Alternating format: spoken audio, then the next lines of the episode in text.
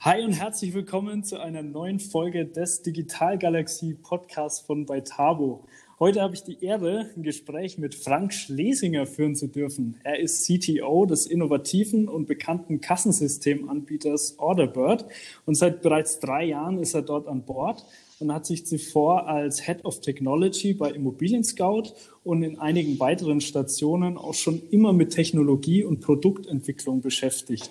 Da er also, wie auch ich, eine große Leidenschaft für dieses Thema hat, aber auch für die spannenden Welten der Automatisierung, Digitalisierung und Kulturthemen in Organisationen brennt, freue ich mich extrem auf das Interview. Jetzt aber genug Intro. Herzlich willkommen hier im Podcast, Frank. Schön, dass du da bist. Ja, auch von mir hallo. Ich freue mich auch, dass ich da sein darf. Three, two, one. We have ignition.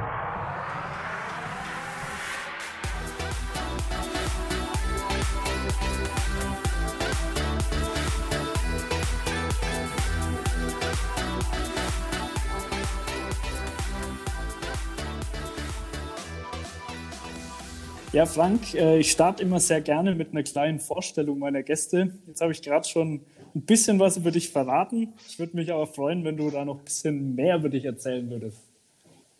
Ja, gerne, kein Problem. Ähm, genau.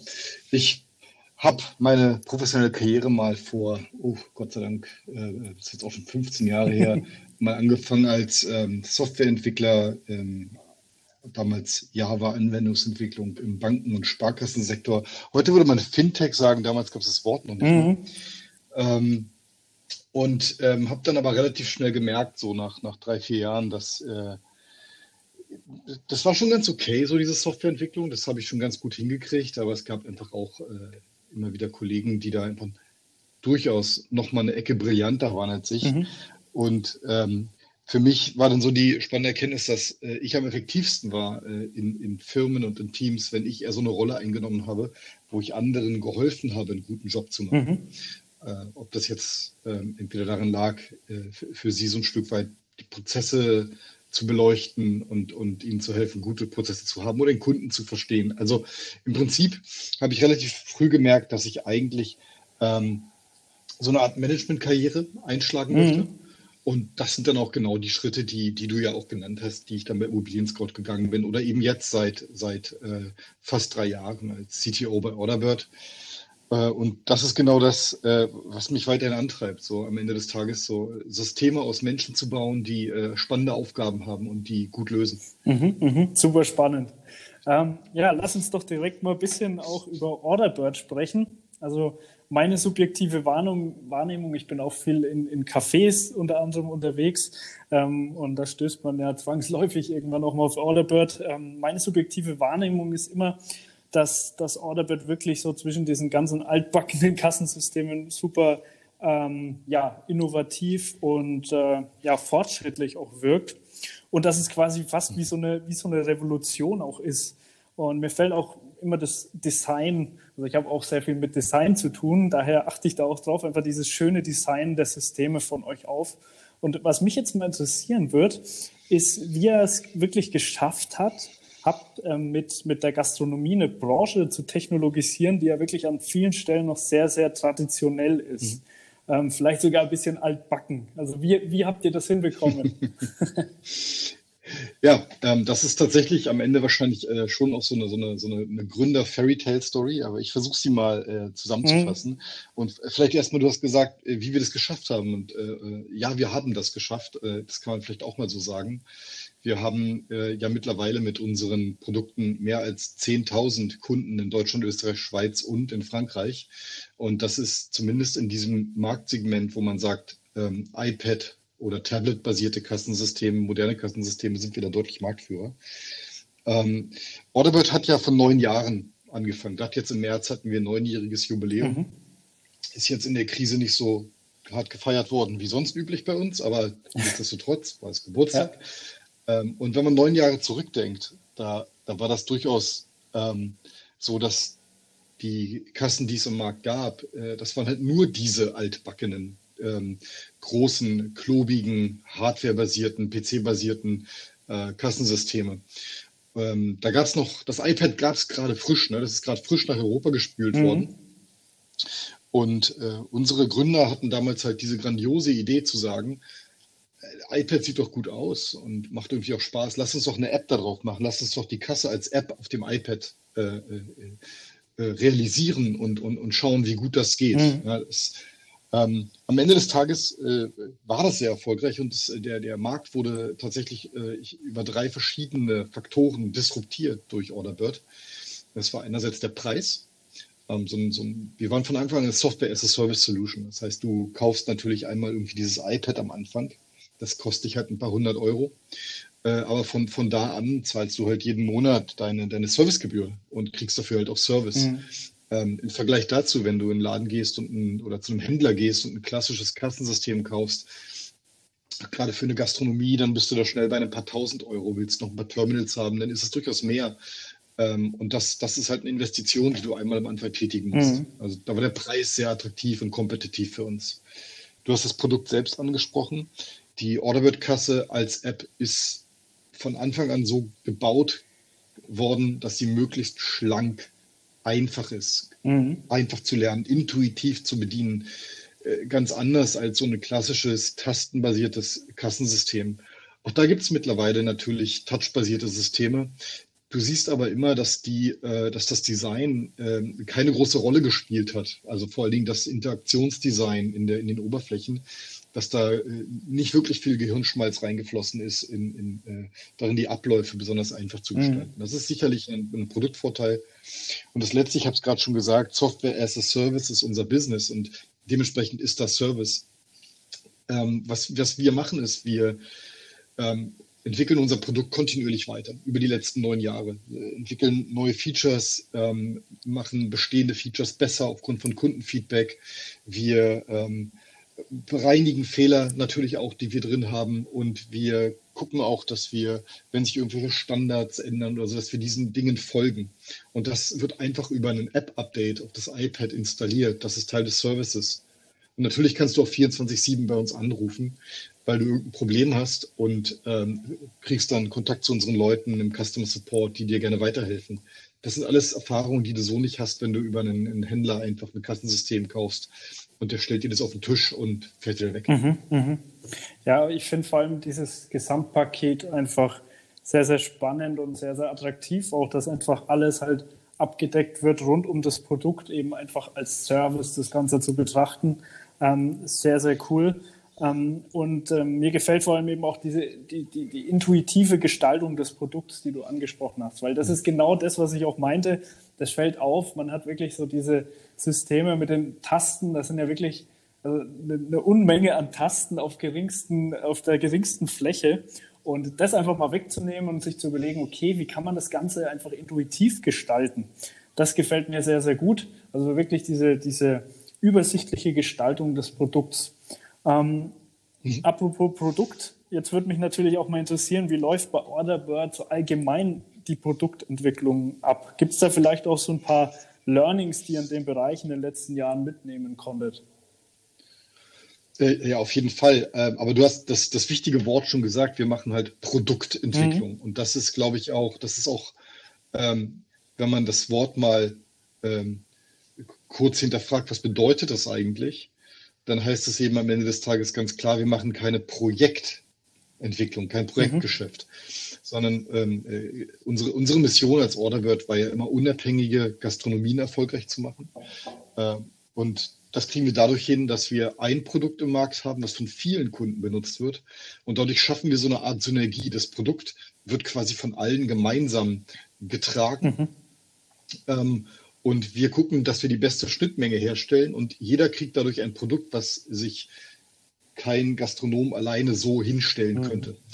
Aber es heißt auf der anderen Seite auch, dass selbst wenn es manchmal verlockend ist, die ein oder andere Sonderlocke einzubauen, vielleicht, weil, weil der besonders großer Kunde jetzt zum Beispiel sagt, hey, wie sieht's denn aus? Ich würde ja gleich so und so viele Kassen kaufen, wenn es diesen und diesen Kniff noch gäbe. Da müssen wir auf Abstand nehmen von, weil am Ende des Tages wäre das für uns nicht tragfähig. Die Komplexität der Software würde zu groß werden. Sie wäre nicht mehr so einfach zu bedienen zum Schaden mhm. aller. Ähm, und das ist halt eine ganz klare Bekenntnis von uns zu diesem Produkt, was wir gebaut haben. Ähm, von den Produktprozessen heißt es dann auch, und das ist auch was, was wir über die Jahre gelernt haben, dass wir ähm, sehr viel strukturierter darin geworden sind, Feedback von unseren Kunden entgegenzunehmen, von den wachsenden Kunden und äh, ganz klar zu priorisieren, ganz klar den, den, den, den Wert zu benennen, den bestimmte Weiterentwicklungen äh, eben mit sich bringen und das gegeneinander mhm. zu halten. Ich, wir haben halt immer hunderte von verschiedenen Ideen und Meinungen, auch äh, aus allen Richtungen, was wir mit dem Produkt noch machen können. Aber wir priorisieren ganz hart und sagen, was bringt jetzt von all den Ideen wirklich am meisten? Ähm, und ähm, dann eben auch, und das war der nächste Schritt, unsere Lieferprozesse, die Entwicklungsprozesse so zu äh, gestalten, dass wir schneller liefern können, häufiger liefern können und in höherer Qualität. Ähm, das waren alles so Learnings, die wir in den letzten Jahren umgesetzt haben, wo wir uns sehr stark verbessert haben. Und vielleicht noch der letzte Aspekt, weil das, glaube ich, auch ganz, ganz spannend ist an der Stelle ist schon ein bisschen jetzt her. 2016 hatten wir ähm, Schwierigkeiten, große Probleme, weil wir angegriffen wurden, äh, unser Backend, unser, unsere Server angegriffen wurden und äh, quasi in so einer DDoS-Attacke außer Betrieb mhm. genommen wurden. Und ähm, wir haben damals sehr schnell und gut reagiert und auch ähm, uns unsere, unsere Software, gerade die Serverseite der Software, ähm, skalierbar aufgestellt, sind den Weg in die Cloud gegangen, um wirklich sicherzustellen, dass sowas nicht mehr passieren kann, als ein, ein als erster wirklich im Markt. Und das war sinnvoll. Was wir dann noch über die Jahre verstanden haben und jetzt auch mittlerweile umsetzen, ist, dass wenn du so eine, so eine Software gebaut hast über Jahre, dann hat die eine bestimmte Größe und eine gewisse Komplexität. Mhm. Du musst kontinuierlich investieren in die Pflege. Es ist wie mit einem alten Auto oder mit einem alten Fahrrad. Wenn du, wenn du das aufhörst zu pflegen, ja, wenn du aufhörst, das zu reinigen, zu warten, Teile auszutauschen, dann hört das einfach auf zu arbeiten oder du bist angreifbar oder du kriegst andere Probleme. Äh, und das machen wir mittlerweile. Das ist eine Investition. Mhm. Wirklich ein großer Teil ähm, meines Softwareentwicklungsteams arbeitet an der Pflege und Verbesserung des bestehenden Systems und dazu bauen wir noch neue Sachen ein. Äh, aber es ist alternativlos, um am Ende des Tages die, äh, dieses gute Produkt im Markt zu haben, wie mhm. wir es jetzt haben. Mhm. Ja, klingt auf jeden Fall sehr sinnvoll. Ähm, was ich jetzt auch extrem spannend finde, ist, dass ihr gerade auch mit, mit Mini auch ein neues Produkt ähm, gelauncht habt. Also auch ein Produkt, das nicht nur zwingend auf die Gastronomie fokussiert ist, sondern ähm, auch übergreifend im Einzelhandel und, und Handwerk, aber auch in anderweitigen Dienstleistungen mhm. eingesetzt werden kann. Ähm, da ist jetzt natürlich auch sehr, sehr interessant und spannend. Ähm, was denkst du da, was muss man beachten, wenn man vorher ein sehr branchenspezifisches Produkt entwickelt hat und dann eine Neuentwicklung von einem äh, vielseitigeren Produkt äh, startet? Was, was konntet ihr da so mitnehmen? Ähm, es gibt sicherlich ein paar äh, Dinge, die uns geholfen haben, äh, ein, jetzt ein, ein Mini bei Audibird in den, in den Markt zu mhm. tragen. Ähm, auf der einen Seite hatten wir, äh, wir, wir sind eine sehr starke Marke. Also Orderbird kennt man, auch wenn nicht jeder Gastronom Orderbird mhm. verwendet. Man, man, kennt uns, das ist ein Begriff. Und das hilft natürlich am Ende des Tages auch, ein neues Produkt in den Markt zu führen. Das Vertrauen, was man in diese Marke mhm. hat, einfache Bedienung, Stabilität, das Vertrauen, was du darin hast, guter Service, das überträgst du ja auch auf das neue Produkt.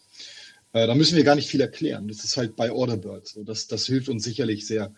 Ähm, man muss auch sagen, ähm, wenn du sagst, so äh, in, in einen neuen Markt, ähm, wir hatten immer schon auch Retail-Erfahrung. Es gibt tatsächlich äh, Kunden, die unsere, unser bisheriges Kassenprodukt, also ein Orderbird Pro, auch im Handel oder in Dienstleistung einsetzen und dann eben nicht alle Funktionen benutzen, weil die zum Beispiel keinen Tischplan brauchen mhm. oder so. Aber grundsätzlich ähm, ist, das, ist das auch schon passiert. Eine sehr, sehr hilfreiche Sache ist, dass wir am Ende des Tages in der Lage sind, den Mini bei Orderbird von derselben Plattform aus zu betreiben wie den Orderbird Pro. Das heißt, wir haben in unserem zentralisierten Cloud-Backend genau dieselbe gute Infrastruktur da hinten, genau dieselbe stabile Datenbanktechnik, genau dieselben Schnittstellen. Ähm, wir kommen von einer sehr starken Plattform, an die wir quasi ein weiteres gutes Produkt angebunden haben. Und von da aus skalieren wir jetzt in den Markt rein. Und das ist, ähm, das ist auch von der, von, der, von der Synergie und der Kosteneffizienz natürlich super für uns und auch für die Kunden am Ende des Tages, weil wir deswegen einen sehr, sehr wettbewerbsfähigen Preis dahinstellen können und nicht nochmal ein komplettes Kassenbackend bauen mussten. Mhm. Ja. Ja. ich meine, vielleicht sage ich es an der Stelle noch, weil es mir gerade einfällt, wo ich von ja. Synergien rede. Du siehst es auch, du kriegst mit dem Mini bei Orderbird jetzt out of the box eine Fiskalisierung mhm. Äh, mitgeliefert. Die ist, das, das Ding ist fiskalisiert. Äh, und das liegt einfach daran, dass wir das Thema Fiskalisierung mit guten Partnern zusammen ähm, in der Cloud gelöst haben. Ja, das heißt, wir haben das einmal für uns in der Cloud gelöst, im, im, im, durch das Backend hindurch und äh, sind dadurch in der Lage, das jetzt auf allen weiteren Produkten mit so auszurollen, ohne nochmal extra diesen Aufwand zu betreiben äh, zu unseren Lasten und zu Lasten mhm. unserer Kunden. Mhm. Ja, mir gefällt auf jeden Fall, wie ihr ähm, einfach euch scheinbar auch sehr viel Gedanken gemacht habt, wie man die, die vorhandene Infrastruktur, die vorhandenen Learnings und alles, was man bisher so mitnehmen konnte, nutzen kann, um eben dieses neue Produkt zu entwickeln. Finde ich echt cool. Ähm, ein weiterer Aspekt ist jetzt natürlich, wir haben gerade nicht irgendeine Zeit. ich glaube, wir, wir stecken mitten ja. in einer Wirtschaftskrise aktuell durch Corona bedingt, die ja, historisch ist. Und inmitten von so einer Phase ein neues Produkt zu launchen, ist auch aus dem Aspekt sicherlich nochmal eine, eine, eine absolute Herausforderung. Ähm, wie seid ihr also auch jetzt Zusammenhang, im Zusammenhang mit Corona mit dem Launch umgegangen? Wir haben das natürlich diskutiert. Also zum einen haben wir jetzt ähm, auch an der Stelle, was den Mini angeht, zusammen mit einem Partner über, das, über den großen Teil des letzten Jahres daran gearbeitet, diesen, diesen Launch ähm, in den Markt zu vollziehen. Da haben wir ja nicht mit Corona mhm. geplant. Das, das ist jetzt einfach passiert. Ähm, und die Frage für uns war jetzt einfach, ist das jetzt noch die richtige Zeit? Sollen wir das Ding später launchen? Mhm. Wir haben uns dann bewusst dazu entschieden zu sagen, nein, wir bringen das jetzt in den Markt. Ähm, wir wollen auch natürlich sehr schnell, sehr früh, wie du das in der agilen Produktentwicklung machst, wir wollen Marktfeedback haben, jetzt, wo wir äh, den Mini für reif genug für den Markt halten, wollen wir das Feedback der Kunden haben, um zu gucken, wie können wir den weiterentwickeln, was passt vielleicht doch den Kunden am Ende nicht so, wie wir uns das genau vorgestellt haben. Das ist ja immer so. Und deswegen wollten wir da grundsätzlich nicht einfach noch mehr Zeit verlieren. Ähm, äh, was wir, was wir schon gemacht haben, ist, wir haben am Ende des Tages zum Beispiel dann unseren Marktauftritt ein bisschen anders forciert. Wir hatten äh, bestimmte Marketingkampagnen geplant, die äh, äh, in einer sehr positiven Art und Weise auch frech waren. Ähm, aber in einer, in einer Zeit, wo, wo viele kleine Händler und Gastronomen natürlich Existenzängste haben und bedroht sind tatsächlich auch in ihrer Existenz, ähm, war das für uns klar, dass das äh, unangemessen ist und ähm, wir selbst spüren ja die, die, äh, die Krise auch, die geht ja nicht spurlos mhm. an uns vorbei. Und insofern haben wir, haben wir da auch äh, jeden Witz und Schärfe erstmal aus der Kampagne genommen und gesagt, wir bringen das Produkt so in den Markt, wie es ist, stellen die, die Fakten dar und die Vorteile und lassen es für sich sprechen. Und das auch mit großem mhm. Erfolg. Ja, cool. Ähm, jetzt hast du gerade auch das Stichwort ähm, agile Produktentwicklung nochmal genannt. Ähm, da möchte ich auch mal noch ein bisschen drauf eingehen. Wie ich ja weiß, ist das bei euch ein sehr, sehr, sehr, sehr wichtiges, ein sehr, sehr essentielles äh, ähm, Element. Und es ist bei uns ja auch so, auch wir bei, bei Tabo entwickeln auch agil unsere Software ähm, mit Scrum. Und was ich auch beobachtet habe, ist, dass das Ganze natürlich einen, einen großen technologischen äh, Aspekt und Einfluss hat. Aber was ich auch gesehen habe, ist, bei uns hat es unsere Kultur auch massiv mitgeprägt. Also mhm. allein, wenn man schon mal über sowas nachdenkt wie eine, eine Retro, ja, wo man einfach regelmäßig mal generell im Team ähm, oder in den Teams reflektiert ähm, oder auch ein Daily, wo man jeden Tag zusammenkommt und was die Kommunikation fördert, das, das hat ja alles auch Aspekte auf die allgemeine Unternehmenskultur. Ähm, da würde mich jetzt mal interessieren, ähm, hast du das bei euch auch beobachtet? Ähm, ist das bei euch ähnlich? Ähm, und was sind vielleicht sonst noch so ein paar Eckpfeiler eurer Unternehmenskultur? Mhm. Ähm, es ist immer die, also wenn man über agil redet, dann kann man ja sehr schnell äh, in das Gespräch dazu kommen, was ist denn dieses Agil ja, ja, überhaupt? Das ist ja eine Frage, die ich auf Konferenzen und Meetups in den letzten Jahren mhm. immer wieder diskutiert habe und äh, das äh, es wird auch sehr schön philosophisch. Ähm, ich, ich, ich fasse es sehr gerne darauf äh, zusammen zu sagen, du, du bist als Organisation, als Business nah am Kunden. Ne? Also das ist ja auch das, äh, Customer Orientation, sondern du willst halt Wert für den Kunden liefern ja. am Ende des Tages. Und du arbeitest äh, möglichst iterativ, ähm, inkrementell, du nutzt Feedback-Zyklen, um zu lernen unterwegs und du akzeptierst, ja. dass du lernen musst unterwegs. Das sind sicherlich so, so genau. Grundprinzipien. Ähm, das, das sind Sachen, die ähm, tatsächlich bei Orderbird mhm. immer schon so waren. ähm, weil vom Gründungsgedanken her schon man sehr nah am Kunden immer war. Diese Idee, dass man unabhängige Restaurants erfolgreich macht. Menschen, die jetzt sagen, ich, ich mache jetzt hier eine Bar auf. Ja, ich ich äh, will meinen Lebenstraum jetzt hier ähm, verwirklichen und total leckeres Essen kochen und ich mache es mhm. vegan oder irgend sowas. Ne? Oder aber auch die, die sagen, ich habe jetzt hier die, die äh, Wirtschaft vom, vom, von meinem Vater übernommen und will die jetzt aber weiterführen mhm. zum Erfolg. Das sind ja Leute, die ähm, da geht es ja um was. Da sind ja, das, das sind ja Menschen so. Und wann immer du mit, bei Orderbird mit, mit Menschen bei uns im Team geredet hast, ist das allen klar, dass dahinter andere Leute sind, die das brauchen, was wir tun und das mhm. treibt uns an. Und du siehst es auch darin, dass äh, gerade in äh, Organisationsbereichen wie in unserem Vertrieb oder in unserem Customer Support ein Großteil der Mitarbeiter sind mhm. ehemalige Gastronomen. Ja, da sind Clubbesitzer dabei, da sind natürlich da sind gelernte Hotelfachkräfte dabei, da sind Leute, da sind Köche dabei, Leute, die halt wirklich Steigeruch haben und immer noch für Gastronomie brennen. So, das, dieser, dieser agile Aspekt war immer da. Mhm. Ähm, was natürlich dann aus der IT viel stärker noch forciert wurde äh, durch die Prozessdisziplin, die du in der Softwareentwicklung mittlerweile hast, durch das Scrum und Kanban und hast ja eine Prozessdisziplin. Ja. Ähm, das ist sicherlich auch was, was der äh, Organisation als Ganzes geholfen hat, äh, professioneller zu werden, stärker zu werden über die letzten Jahre, zu sagen, lass uns doch wirklich in Iterationen planen, lass uns Ziele setzen, lass uns gucken, wie gut wir die mhm. Ziele erreichen. Wenn, äh, wenn wir sie nicht so gut erreicht haben, wie wir dachten, lass uns explizit darüber reden, wie wir es besser machen können. Ähm, lass uns Transparenz äh, herstellen, ähm, äh, möglichst viel und äh, an die richtigen Stellen. Äh, das sind Dinge, die dann sicherlich noch dazugekommen sind, aber so vom, vom Herzen her vom Herzen her war Orderbird immer schon eine sehr mhm. agile Organisation. Cool, spannend. Vor allem ähm, kann ich wirklich äh, sehr, sehr gut nachvollziehen, was du sagst. Und sind auch viele Punkte dabei, die ich auch genauso ähm, auch, auch bei uns beobachtet habe. Ähm, ja. ja. absolut, absolut spannendes Thema. Ähm, was auch spannend ist, ist äh, sicherlich mit einem CTO über Technologie zu sprechen, also auch mal ganz allgemein. Ähm, daher vielleicht auch mal so, so allgemein ähm, die Frage, was denkst du denn, wenn so allgemein ähm, die wichtigsten technologischen Innovationen für die nächsten Jahre sein? Wo stehen wir denn deiner Meinung nach so in fünf Jahren? Was ist deine Einschätzung? ja. Es ist äh, faszinierend. Ich denke tatsächlich regelmäßig mhm. darüber nach, einfach auch äh, aus Interesse als Nerd willst du ja fragst du dich ja ständig, wie geht die Reise weiter und dann bist du auf Konferenzen, lässt dich irgendwie inspirieren. Am Ende des Tages bin ich immer trotzdem wahnsinnig schlecht darin, die Zukunft vorherzusagen. also muss ich schon mal warnen. Kein Problem. Ähm, äh, was, ich, was, ich, was ich schon glaube, es gibt jetzt im, im Moment äh, bestimmte Trends und ich denke, die werden sich fort, fortsetzen. Das, das, das ist, glaube ich, ähm, soweit hm. lehne ich mich da aus dem Fenster. Also, dass, ähm, dass sowas wie Konnektivität verschiedener Lösungen ja lassen wir es mal bei Gastronomie äh, oder auch im Handel, mhm. dass sowas wichtig ist.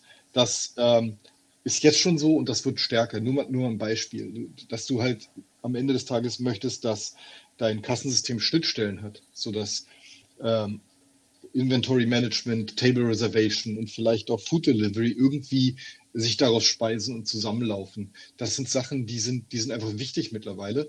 Äh, das sind auch Sachen, die jeder von uns privat sozusagen am Handy mhm. mittlerweile erlebt, ne, am Smartphone. Und das ist eine Erwartung, die du mittlerweile an, als auch als, ähm, als ähm, Gastronom und als Händler, äh, Betreiber eines, eines Unternehmens einfach mhm. auch an dein Kassensystem hast. So, das, das wird sich fortsetzen. Ähm, am Ende des Tages ist das eben dann auch äh, ganz klar als nächster Schritt eine, eine Bekenntnis zu Plattformen. Ich kann mir durchaus vorstellen, dass es ab einem bestimmten Punkt gar nicht mehr wichtig ist, welchen, äh, welchen Kassen-Client du sozusagen verwendest. Ja, ob du jetzt den, in unserem Fall, den Mini bei Orderbird verwendest äh, oder den Orderbird Pro. Am Ende des Tages ist dieselbe Plattform dahinter. Du hast halt äh, hier an der Stelle verschiedene äh, die Hardware ist unterschiedlich, unterstützt dich unterschiedlich gut mhm. für dein Geschäft.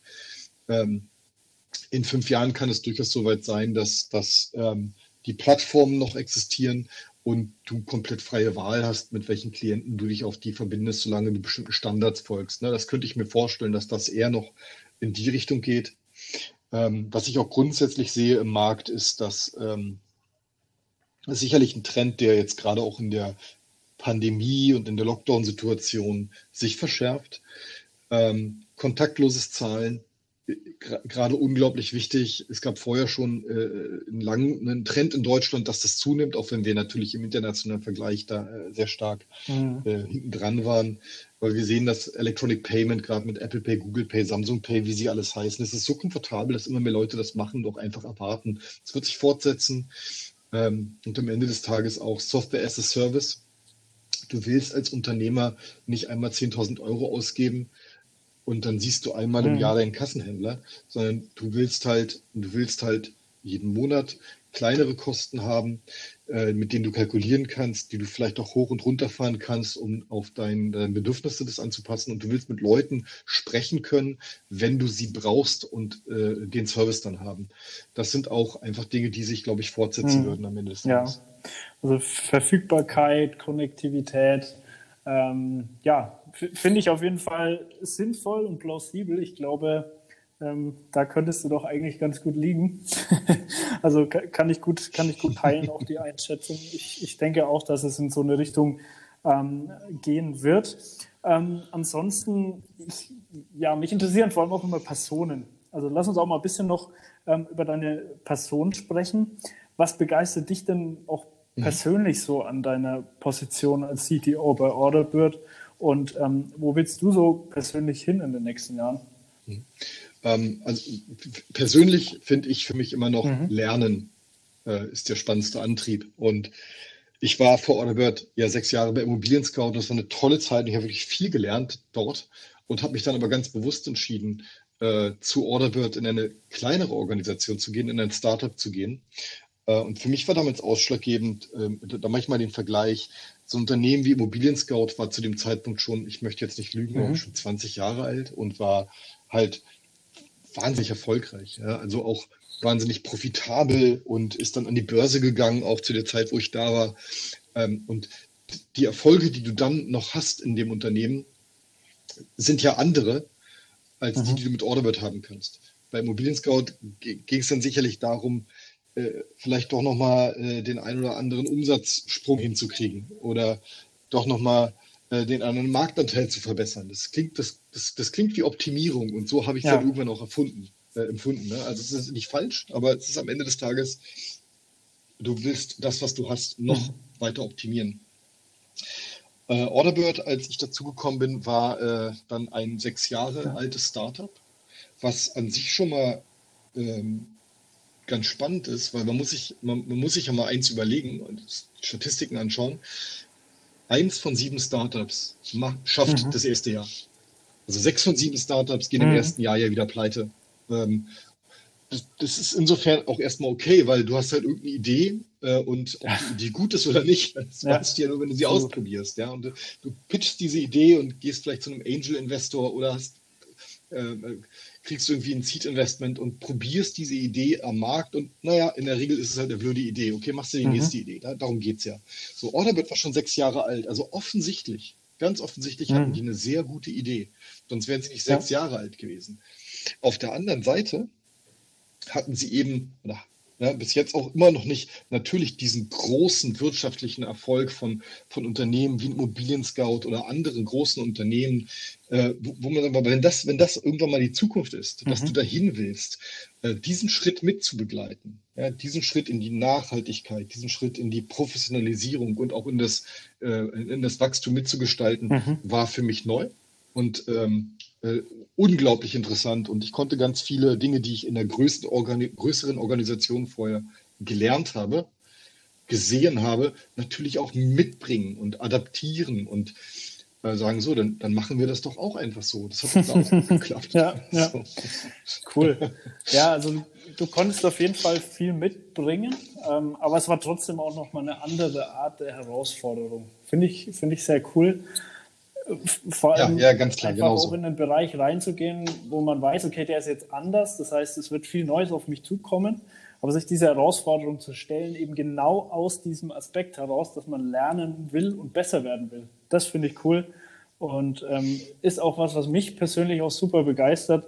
Ähm, bei uns war es ja damals so, wir haben quasi aus dem Studium heraus gegründet ähm, und sind dann direkt ähm, nach dem Studium da in, in, Vollzeit reingegangen und hatten am Anfang äh, vor ja. mittlerweile fünf Jahren auch relativ wenig Ahnung. Also das ist einfach so, ist ja logisch. Ähm, aber äh, ja, aber Mut, aber Mut zu gründen. Ja, das ist ja auch ja, was wert. Ich denke schon, ich denke schon. Ich habe es jedenfalls nie bereut und ähm, da sehe ich in gewisser Weise auch die Parallele, weil wir es einfach, wir wussten, dass es nicht einfach wird. Ähm, wir wussten, dass es was ganz anderes wird ja. als das, was wir jemals gemacht haben.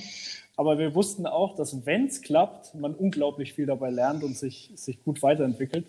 Und äh, ja, und deswegen sehr cool, sehr cooler Punkt. Ähm, so allgemein auch zum Thema Learnings. Ähm, ich ja. finde es auch interessant, immer drüber nachzudenken, ähm, wenn, wenn du jetzt noch mal ein paar Jahre zurückgehen würdest mit deinem Wissen von heute, vielleicht so zehn Jahre zurück, zurückreisen würdest, ähm, hättest du Dinge anders gemacht? Äh, das ist eine sehr hypothetische Frage, aber ich weiß durchaus, welche, wo ich, wo ich mhm. mich noch daran erinnere, dass ich vor zehn Jahren oder vor 15 Jahren oder vor acht Jahren Sachen gemacht habe, auf die ich nicht stolz bin, wo ich ja. sage, das war, das ist dumm gelaufen, das habe ich mhm. damals nicht gut hingekriegt. Und äh, die Dinge, die mir, die mir da immer am, am stärksten und eindrücklichsten in Erinnerung bleiben, sind dann auch ganz individuelle äh, Führungsfehler, die ich durchaus gemacht habe, in unterschiedlichen Rollen, in denen ich war. Ob ich, ob ich Chef war Manager oder ob ich Scrum Master war oder ob ich Agile mhm. Coach mhm. war oder was auch immer. Ähm, gab es immer Situationen, gerade sehr früh in, in, in, meiner, in meiner, in meiner beruflichen Werdegang, wo ich äh, mir selbst nicht klar war, was ich jetzt eigentlich will, was ich von, was ich von Mitarbeitern will, was ich von dem Team will. Und dann äh, dadurch auch nicht in Klarheit ausdrücken mhm. konnte, wo die Reise hingeht. Ja. Was ich, woran ich mich noch gut erinnere, ist, das war eine meiner ersten Führungsaufgaben, da hatte ich ein sehr kleines, kleines Software-Team. War auch eine laterale Führungsaufgabe, also ich war so eine Art ja, Senior-Entwickler in dem Team und ich hatte sehr klare Vorstellungen mhm. davon, wie man Software baut. Also Clean, Clean Code war mir wichtig, ja. Ähm, Unit-Testing war mir wichtig. Das heißt, ich, und, äh, ich wusste am Ende gar nicht genau, warum mir das eigentlich wichtig war, aber ich habe mhm. die Bücher gelesen und ich fand es halt cool und ich wollte es unbedingt machen. Und ich hatte Leute im Team, die mhm. fanden das nicht so cool wie ich. Die ähm, haben halt gesagt, nee, ist doch, ist doch Quatsch, braucht man nicht. Ähm, und anstatt da ein klares Gespräch zu führen oder vielleicht am Ende des Tages auch zu sagen, so hört mal zu, ihr müsst es nicht so ja. gut finden wie ich, aber es ist meine Verantwortung. Ich möchte, dass ihr es trotzdem macht. Was ja, ja, was ja eine Ansage gewesen wäre, ja. Äh, stattdessen habe ich halt dann rumgeeiert und versucht, äh, äh, Leute dahin zu biegen, dass Aha. sie es irgendwie doch toll finden, was ich toll finde. So, das hat sehr zu sehr äh, awkwarden Situationen mhm. dann mitunter auch geführt. Ähm, das passiert ja. mir so heute nicht mehr. Ne? Also äh, dieses Reflexion, was will ich eigentlich, wo stehe ich, wie kommuniziere ich das, wo erwarte ich von Leuten, dass sie es verstehen, wo erwarte ich, kann ich vielleicht auch nicht erwarten, dass Leute das verstehen, aber ich erwarte trotzdem, dass sie, dass sie äh, bereit sind, mhm. dem, den Weg mitzugehen. Ähm, das ist, das ist anders geworden mittlerweile und mhm. ähm, hilft mir auch sehr. Sehr, sehr interessanter Aspekt, ähm, einfach mehr Klarheit. Ähm, und finde ich, dass es auch ein, einen ähm, ja, bemerkenswerten Bogen vielleicht auch wieder zu dem ganzen Thema ähm, ja, agile Softwareentwicklung und die Kultur, die damit einhergeht, irgendwie schlägt. Ähm, weil gerade, ja, wenn wir jetzt zum Beispiel darüber nachdenken, dass wir technologische Aspekte haben, die den Mitarbeitern, den Menschen in der Organisation nicht klar sind, ähm, dann ist das ja zum Beispiel was, was eigentlich übelst gut, sage ich mal, in der Retro thematisiert werden kann, was ja diesen Raum dann schafft, um so eine Klarheit eben ja. reinzubringen ähm, ja. Finde ich bemerkenswert und zeigt auch ganz schön, dass es eben bei der ganzen Sache eben nicht nur um die Technologie geht. Also super, super interessant. Und, auf jeden ähm, Fall, ja. Ja, man sollte ja möglichst viele Learnings auch mitnehmen auf dem Weg und auch Fehler sind ja völlig in Ordnung. Ähm, Fehler sind ja nicht per se schlecht. Ähm, wichtig ist halt einfach richtig damit umzugehen, die Learnings rauszuziehen, bereit sein, sich zu entwickeln, ähm, Fehler zuzugeben und so weiter.